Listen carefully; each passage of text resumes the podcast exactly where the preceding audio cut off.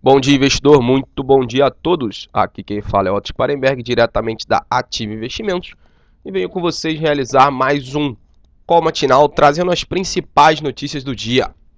Fechamos o mês de agosto com o índice Bovespa recuando mais de 3% na casa de 76.700 pontos. Já o dólar subiu mais de 7%, fechando na região de 4,06 e segue muito forte.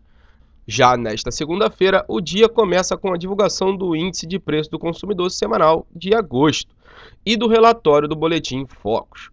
Além disso, o mercado deve reagir à confirmação de que o TSE barrou a candidatura do ex-presidente Luiz Inácio Lula da Silva nas eleições de 2018. No mercado externo, os mercados financeiros em Nova York ficam fechados por conta do feriado do Dia do Trabalho. Já na Europa, a maioria das bolsas estão em baixa nesta manhã, tendo como foco as principais conflitos entre Estados Unidos e China, mas também com a União Europeia, além das incertezas com o Brexit.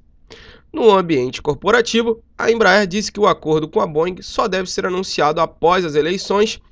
Além disso, a BR Distribuidora recebeu da Eletrobras mais de 145 milhões em instrumento de confissão de dívidas. E a CEMIG informou que a sua subsidiária CEMIG GT recebeu indenização de mais de 1 bilhão de São Simão e Maria. Bom, pessoal, estas são as principais notícias do dia.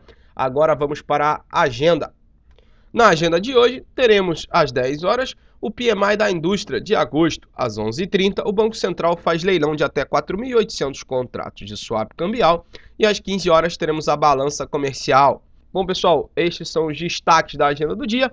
Convido a todos agora a acessarem o nosso site www.ativeinvestimentos.com.br e também a nossa sala ao vivo comigo, com Felipe Fradinho e Lucas Claro, trazendo as melhores oportunidades de day trade swing trade do mercado.